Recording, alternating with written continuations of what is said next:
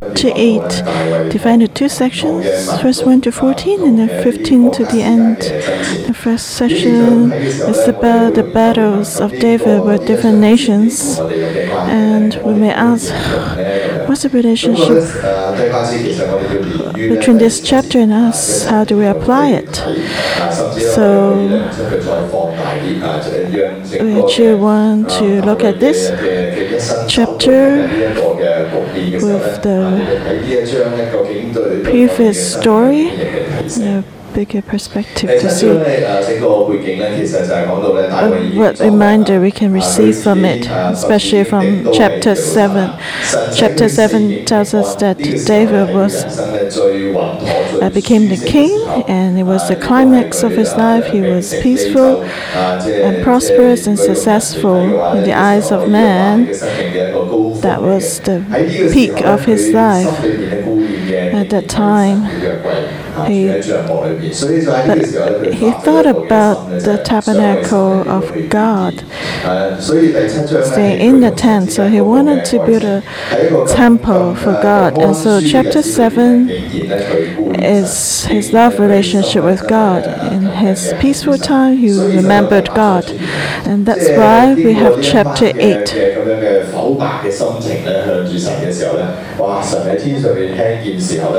And you can imagine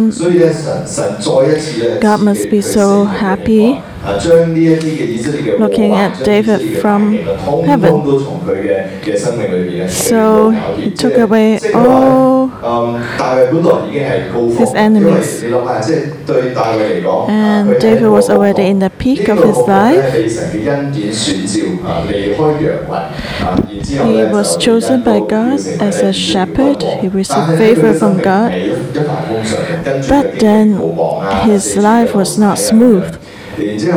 He's, he was wandering around, and finally he was on the throne as the king. At first, only one tribe supported him. Now, twelve tribes supported him.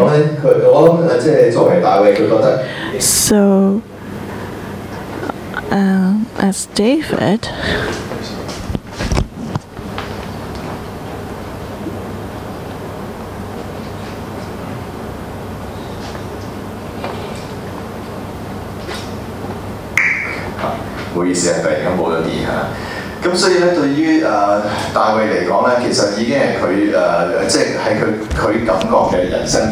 To David, it was the peak of his life. And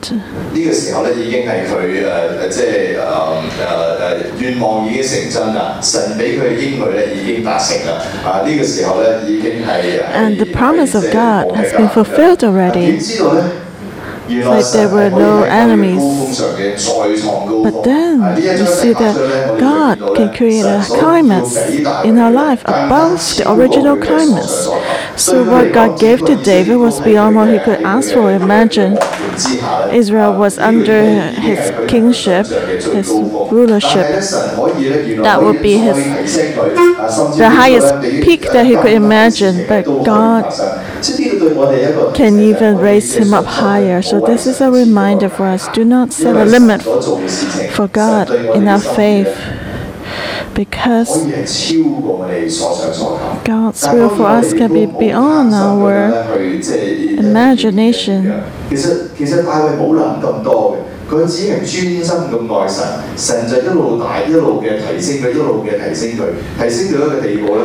So God has been promoting David again and again. David may think that how can you bless me to such an extent? And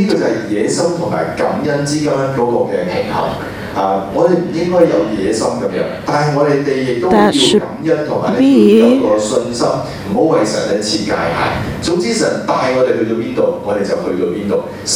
哋唔 系要回望过去，我 Like 哋都唔 our 系诶诶要贪心地仰望将来啲 hope. 乜嘢，而系 We're not greedy 将来嘅眼 for the future, or we do not look back at the past, but we focus on God and do whatever God wants to do. Wherever He wants us to go, we 跟住 go. 你就会发现咧 And then 你 you 所经历嘅 see 咧真系就就系一个 that 完全 everything 唔一 you 样嘅 experience 人生咁我哋带住一个咁样 is a 嘅 different 背景喺呢一章嘅时候 and 咧 extraordinary 你就会 life. with such a background, you can understand this chapter more. And this chapter can be a good reminder for us and our encouragement for our faith. Let's read first one. After this, it came to pass that David attacked the Philistines and subdued them. And so after this, what happened? That was when after David told God that I want to build a temple for you, I live in such a wonderful palace. How can you live in a tent? I live in such a beautiful, prosperous temple. And God let David attack the Philistines. The Philistines were the strongest enemies of the Israelites. And God gave The king even saw the mission to get rid of the Philistines. But Saul didn't achieve that mission, even though he had a few victorious battle against the Philistines. But the Philistines were still oppressing the Israelites. But after David was determined or wished to build a temple for God, God gave David uh, the Israelites victory over the Philistines. And that was there was a critical battle. And after the victory, the whole situation changed 180 degrees. Originally, the Philistines oppressed the Israelites. 非利士人嘅首都嘅控制權咧，落咗喺以色列人嘅手上，落咗喺大衛嘅手 But 上。 now- 你諗下，如果一個國家你嘅首都都俾人打咗入去，咁即係基本上即係已經玩完啦。 and it was totally different.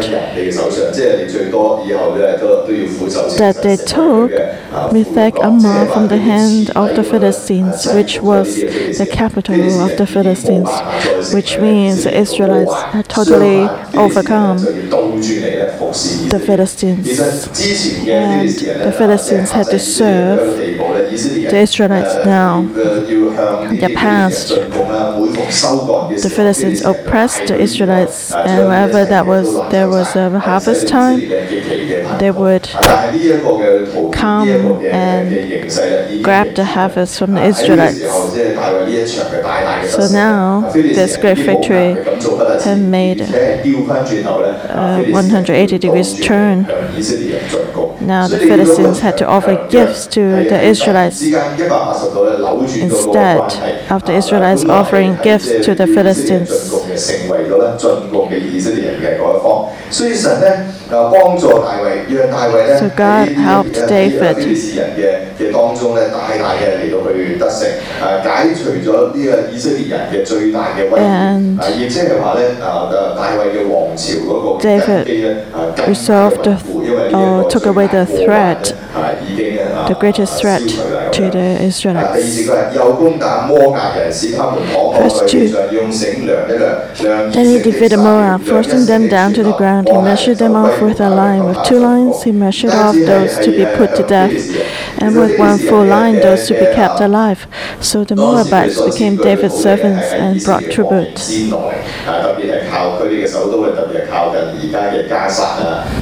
先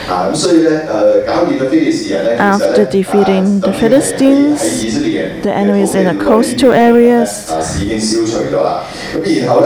now David defeated Moab on the east of the Jordan River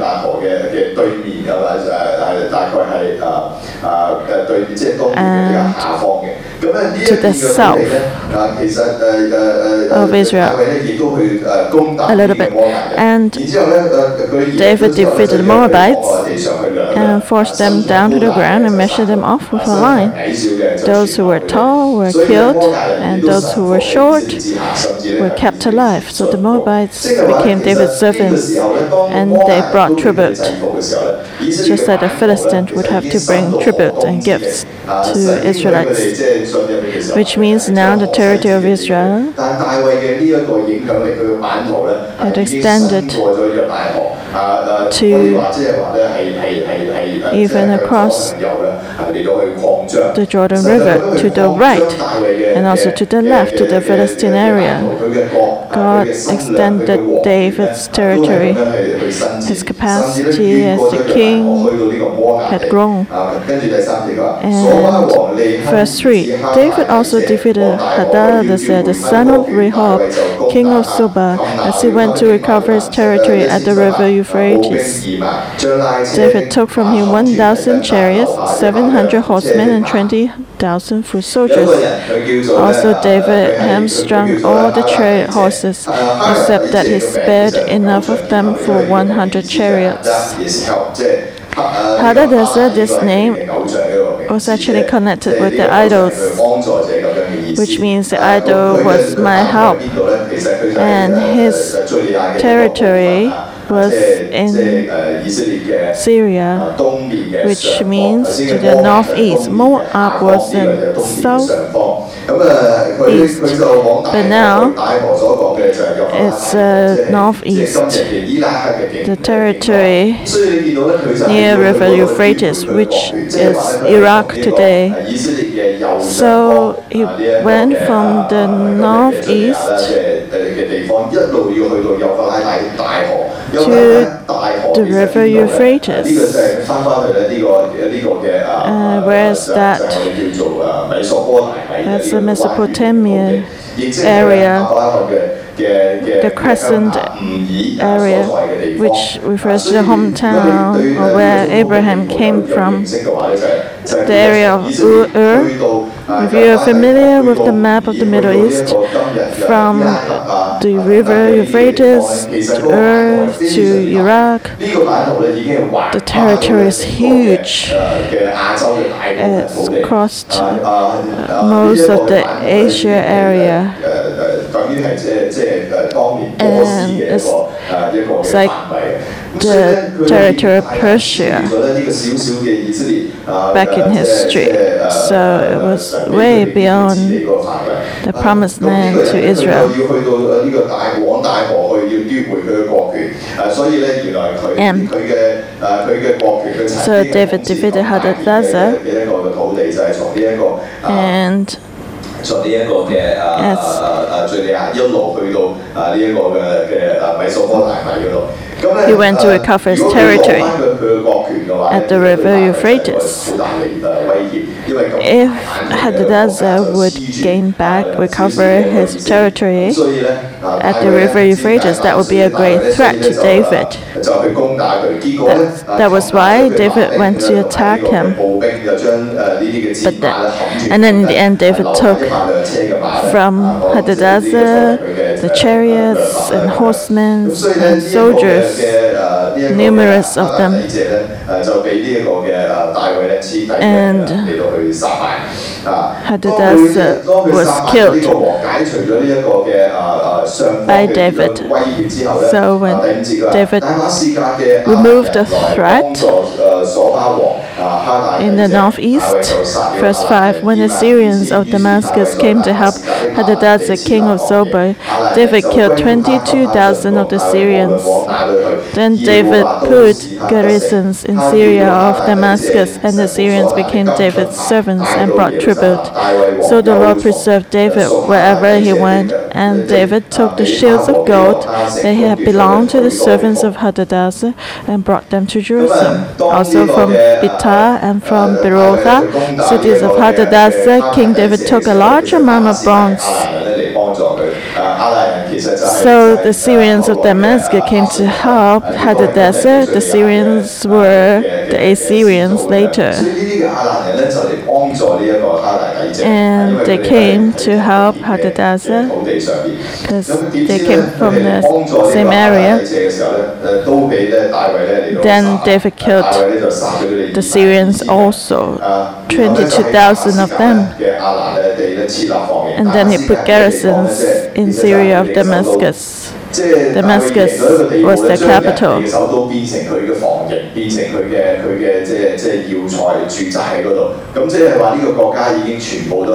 Which means the whole country was in his hand, in the hand of David. 啊，即係咁樣嘅意思。然後佢就將佢設立咧成為一個據點，咁咧就制服咗咧呢一個地方。所以咧啊喺大衛係極強盛嘅時候咧，呢啲亞蘭人咧都歸附喺佢下邊。啊，雖然首都咧都喺 David was strong, 呢一個就係 powerful. The Syrians were under them too. 嘅情況。啊，然後咧。 And then the Syrians gave tribute to David. So you can see that David's dynasty became stronger and stronger. All the enemies brought tribute to him. And the Bible says, wherever David went, the Lord preserved him and gave him success. So he went to Moab, to Syria, to Aram, wherever he went, God gave him victory. And so David's dynasty was the strongest time. in 呢 the 個就係 history of 啊 Israel. 神咧誒大大嘅祝福佢啊！佢唔單止誒誒誒，即係去到邊度耶和華都要佢與佢佢同在，使佢得勝啊！佢甚至咧就誒誒奪取咗呢、個誒啊啊哈大底謝神所攞嘅金盾牌啊！好多嘅戰利品啊，又從呢個哈大底謝同佢嘅兩 He 座 took a lot 奪取到許多嘅銅。 啊，咁当然我哋睇到呢度嘅时候咧，都都会问即系 A lot of silver and bronze 做咩咧？咁当然啦，即系以前嘅打仗 And gold 即系即系打胜仗嘅话，就一定会 from 攞呢啲值钱嘅东西。 his 啊 enemies 所以国库就会更加嘅强大。啊，呢个系战利品嚟嘅。咁所以咧，大卫咧 These 啊 were 自 the 然就攞 tro- 呢啲金 trophies 牌啊，攞咗好多嘅铜。 of the victory. 咁我哋就一阵间再睇落去咧。 He took a lot of 咁然后 shields 九节佢话哈马王 and brought them to 我 Jerusalem. 听 9, when Tou, king of Hamath, heard that David had defeated all the army of Hadadezer, then Tou sent Joram, his son, to King David to greet him and bless him, because he had fought against Hadadezer and defeated him. For Hadadezer had been at war with Tou, and Joram brought with him articles of silver, articles of gold, and articles of bronze. King David also dedicated these to the Lord, along with the silver and gold that he had dedicated from all the nations which he had subdued from Syria, from Moab, from the people of Ammon, from the Philistines, from Amalek, and from the spoil of Hadadezer, the son of Rehob, king of Zobah. 咗呢个哈大底谢嘅全军，啊，所以就打发佢儿子约兰咧嚟到见大卫，啊，佢嘅仔叫约兰，约兰嘅名嘅意思咧就系要话系值得被尊崇嘅，啊，所以咧佢就派佢儿子约兰咧就嚟见大卫。 so when Tou, king of Hamath, heard that David defeated all the enemy, he sent his son Joram, which means God as king. Uh, that uh, Joram means God be magnified. So it's interesting right? David was promoted when he was he became great. Everybody knew that was a blessing from God. So God was also magnified and honored. And these people also got to know God, how powerful God is, and that was very shocking because Israel was a poor and small country in the Middle East with a sparse population. And they were oppressed by the Philistines. Didn't even look like a nation, a country even though Saul was anointed as king.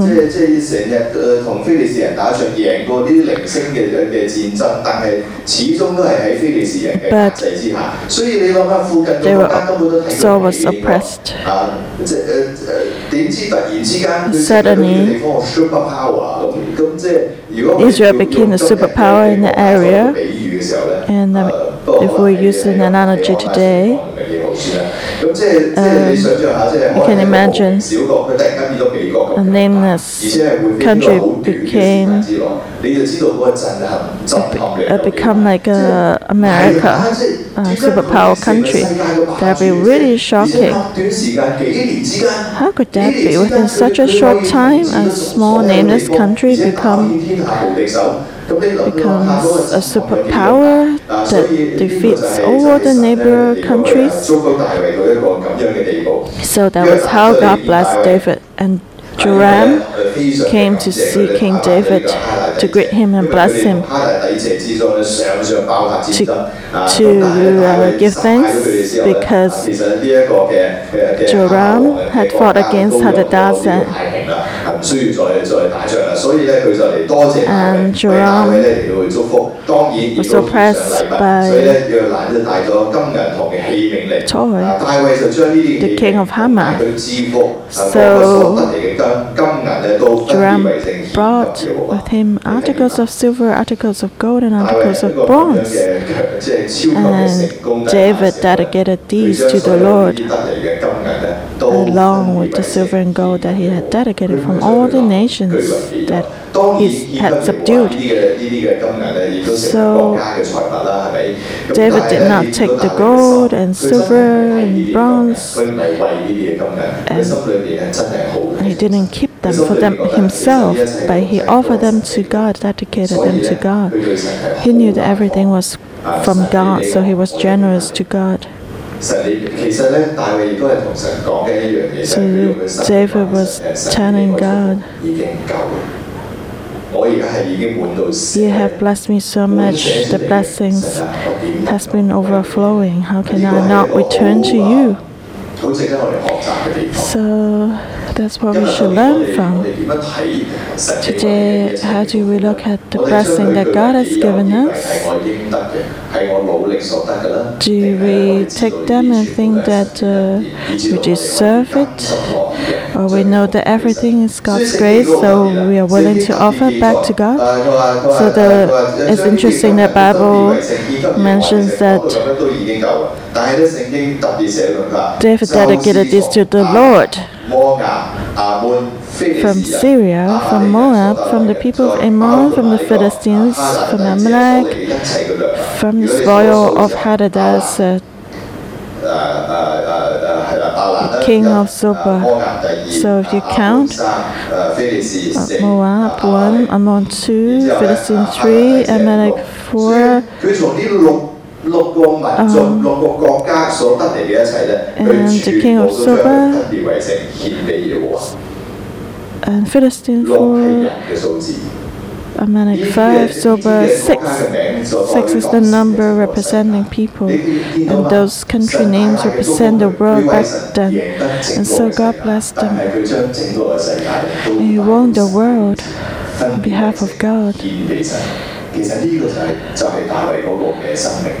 And that was the life of David. That was why God loved David. If we would have ruled the world, we may keep them in our own pockets and transfer them, pass them on to next generations, keep them for generation after generation for ourselves.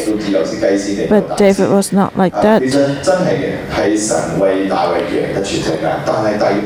God won the world for the for David, and David won the world for God. And when David won the world for God, he took the world to David.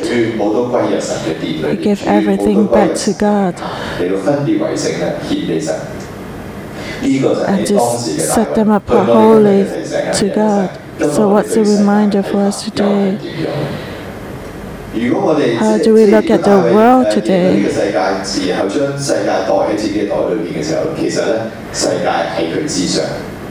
If David would gain the world and keep it to himself, then the world is above David.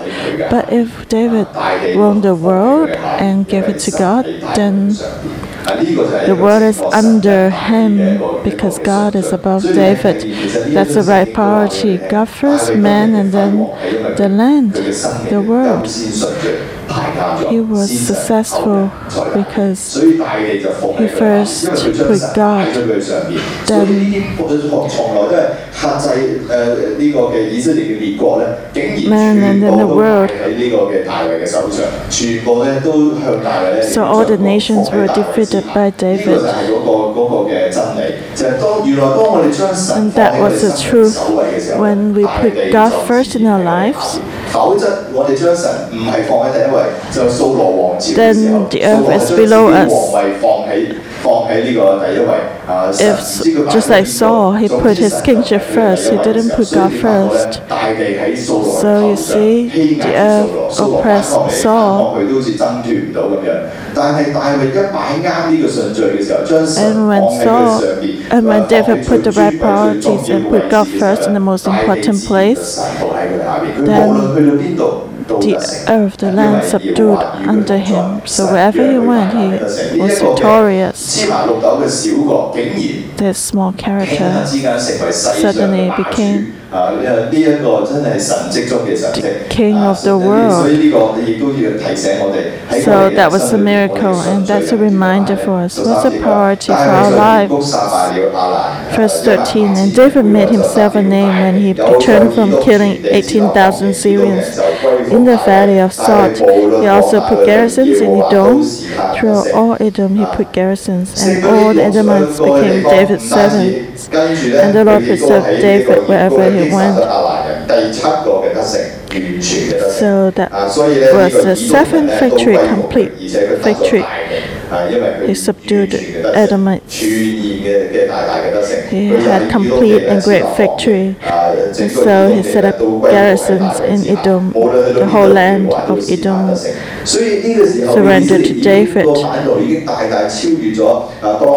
So the territory for Israel is bigger than the time of Joshua, when the land was divided to the 12 tribes, this territory was so huge, bigger than any time in history of Israel. It was a blessing of God who gave David great victory.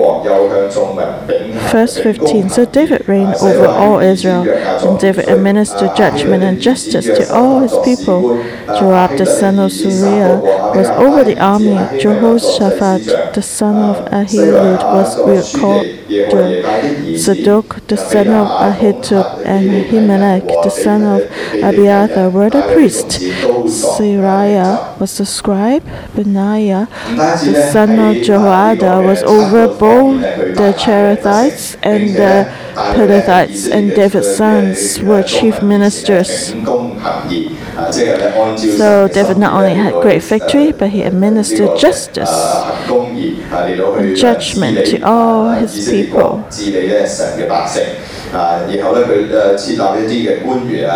And he set up officials over his army. Some as recorder, etc. And compare the Davidic dynasty with the dynasty of Saul. You see how different it was. There was no historian recorder, and so time to record the history so that Israel and their descendants know the history and learn from their history to get to know their own country. That includes in knowing God. Because the history of Israel cannot be separated from God. And the history of the Davidic dynasty was especially connected with God. So history is called his story, God's story. And God set up, and, and then David chose Abiathar.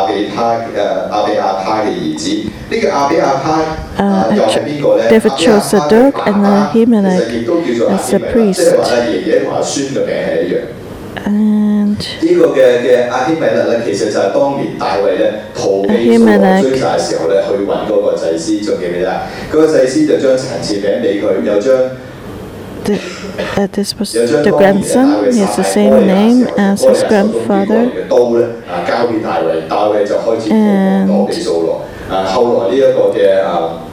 And then Ahimelech was the one who gave the sword and the bread of unleavened bread to David when David was running away from Saul and his son Abiathar. Followed David when he was running away, uh, when he was going around in the wilderness wandering, running away from Saul. And now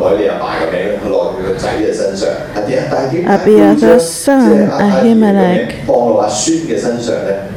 became the priest. Why would God give uh, uh, why would Abiathar uh, gave his son the name Ahimelech, the same name as his father? Remember Saul, when Saul wanted to kill the priest Ahimelech, those around Saul, they were afraid to kill Ahimelech which means even though Saul wanted to get rid of Ahimelech, but God remembered Ahimelech. And so now Abiathar gave his son the name Ahimelech.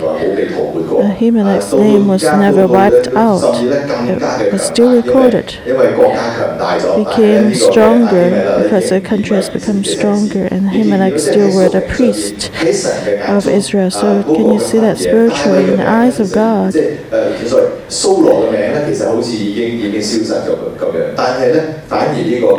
Ahimelech still remains, even though the name of Saul disappeared. But Ahimelech still appears in the peak time of David. And was described, and Benaiah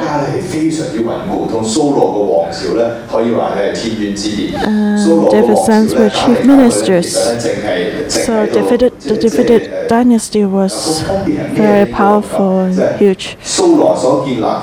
The difference between the dynasty of David and Saul was that David to built up a nation, a godly nation, but Saul only wanted to build up his own house, own household, own family.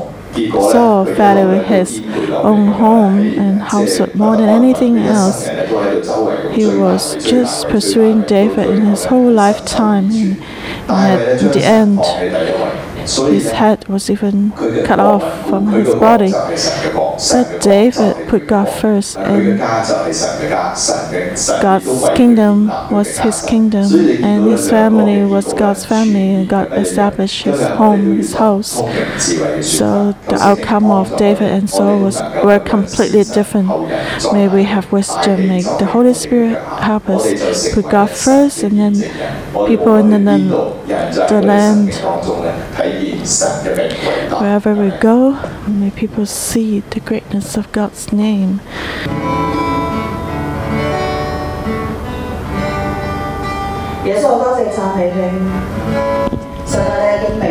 Lord, I thank you and praise you. Your name is worthy to be praised. Lord, thank you. Through this chapter, you remind us the key of victory depends on you. The key of victory depends on you. Verse 6 it says, The devil put and uh, wherever David went, God gave him victory. So thank you for letting us know, Lord. Wherever we go is not the main point. Wherever David went, wherever we go, wherever we are, the key of victory is whether you are with us or not. The Lord gives people victory. The Lord gave David victory the Lord was with David in our lives. Do we have God's presence? Have, do we also experience that God has given us victory, or is it the opposite in our family, in our life? we think that we have bad fortune, everything is not smooth. It's like uh, things do not work for us, like the land is against me. My uh, supervisors, my colleagues, they don't like me. My family, my spouse doesn't honor me, respect me. My children don't listen to me. In the relationships, i get a lot of opposition and uh, not happy about. So, what's the problem? Lord, thank you. Through your scriptures, you give us the rainbow, you let us know that if you are with us, when you go with us, you give us victory. So we want to come before you. Willing to return, repent before you. Even. Maybe in the past, we use our own strength and wisdom in our own ways to do what we think is right. And the world tells us it's all right, There's no problem, it's like that. We may have friends and experienced ones around us telling us that it's okay to do that. But the outcome is not ideal is not what we expect, and we may even feel discouraged and frustrated. We have tried our best so much, how come we're not rewarded? But we have been scolded and blamed. In such a circumstance, what can we do? As we turn to the Lord again and tell Him,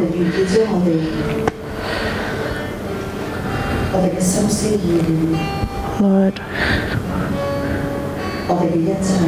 we give everything back to you our heart and our mind, our thoughts. May you be with us and go with us.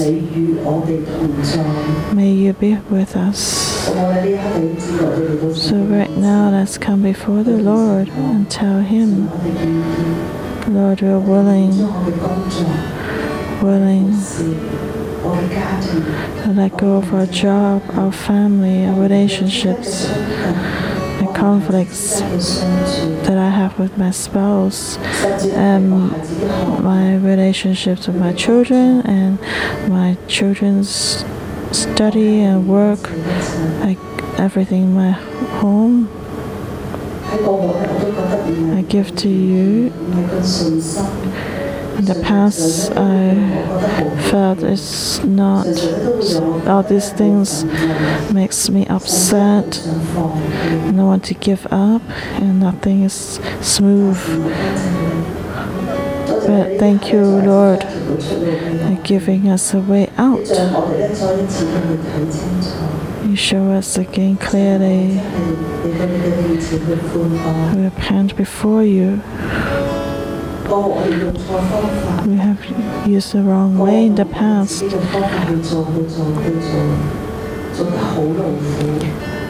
We labored hard, but it was in vain everything. We have done a lot of things, have paid a lot of price, but the result outcome is not what we expected. So we were discouraging. We even complained against you, and, and we said to you, "Can you see that? Where are you, God?" Lord, we come before you. Where are you? Where are you? God, we come to seek you again. When we ask you, Where are you? We're not complaining, we're not angry, we're not scolding. We just want to come to you and simply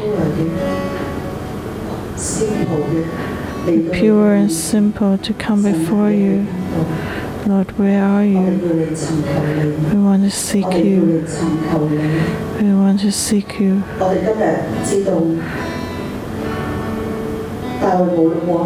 Wherever David went, God gave him success.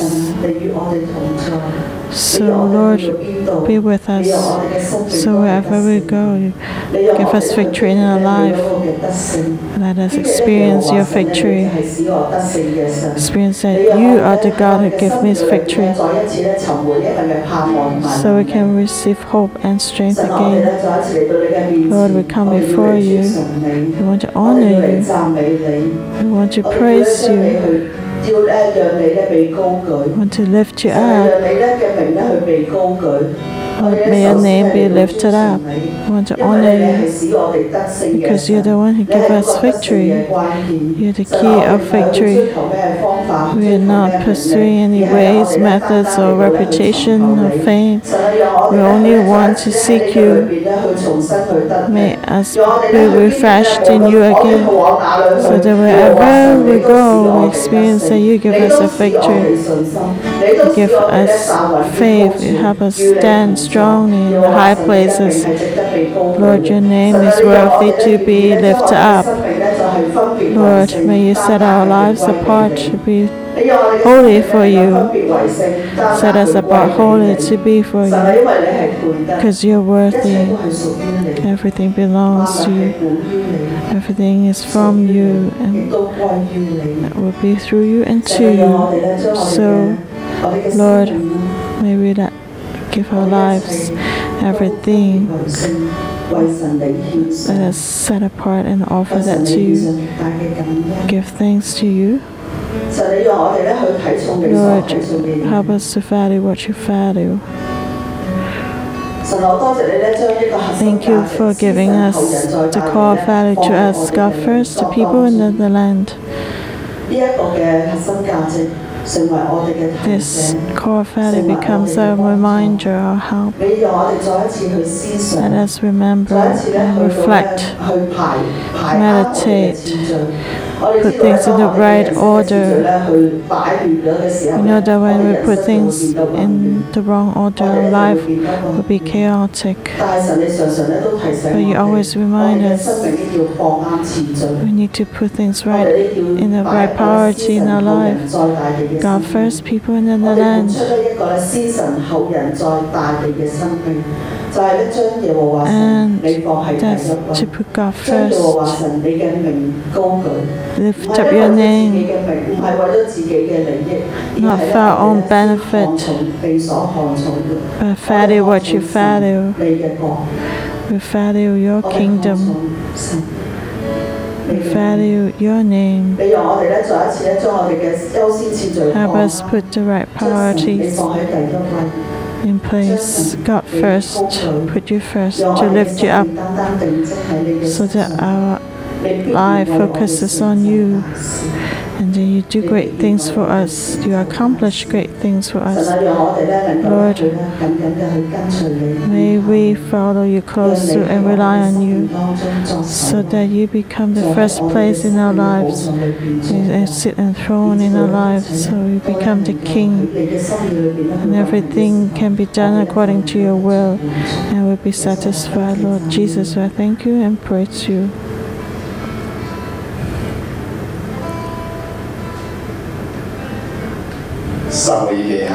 Second Samuel chapter 8, verse 11. King David also dedicated these to the Lord, along with the silver and gold that he had dedicated from all the nations which he had subdued. And verse 14 The Lord preserved David wherever he went, God gave him victory. 大卫王将这些金银和他折服各国所得来嘅金银都分 King 别 David 赐 dedicated these to the Lord, along with the silver and gold that he had dedicated from all the nations which he had subdued. 神当初创造人嘅时候 Beginning when God created man, he said to man, Be fruitful and multiply and subdue the earth, 生养众多，遍满 to multiply. 治理这地。 subdue the earth. Today, Davis has subdued these areas, these places, and dedicated everything from these places to the Lord. David put all these things under his rulership and brought the earth back to God. Have we taken the land with us to return to God? Or have we privatized the land and occupied it for ourselves if we can lead the land to return to God? the world will be different. God's kingdom can be built up, and that's the will of God. God's will for man has not changed since the creation of the world. He wants us to rule over the birds and the fish and the animals, the whole world, land, to lead them to return to God. We represent God, front of the Land, that's our mission when God created us.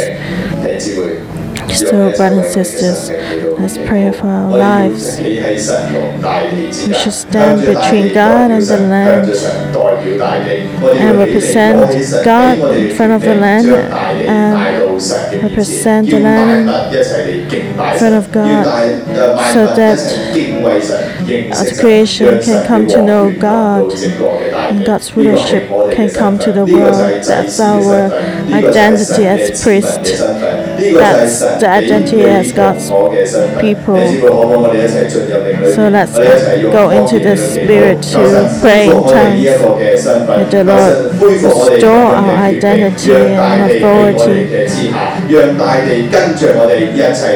so the land can follow us to worship God because everything belongs to God. Everything is created by God. They all come from God. And will return to God one day. Let's enter the Spirit to pray in tongues.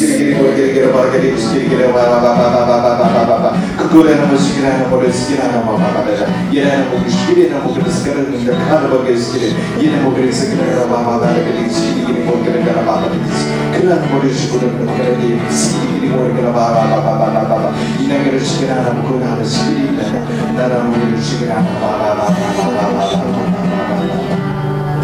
圣灵求你进入我哋每一个人嘅心 Lord, may you 里， come 圣 into 灵 our 求你扩 lives. 张我哋嘅信心，开我哋嘅 Expand, 眼睛， expand 将 our 我哋 faith, 睇 open 见 our 大地 eyes 系你所 so 创 that we 造， can 你 see 将 that 你放喺大地 The 之 land 上 is created by you. You put us over the land. So from now on, we see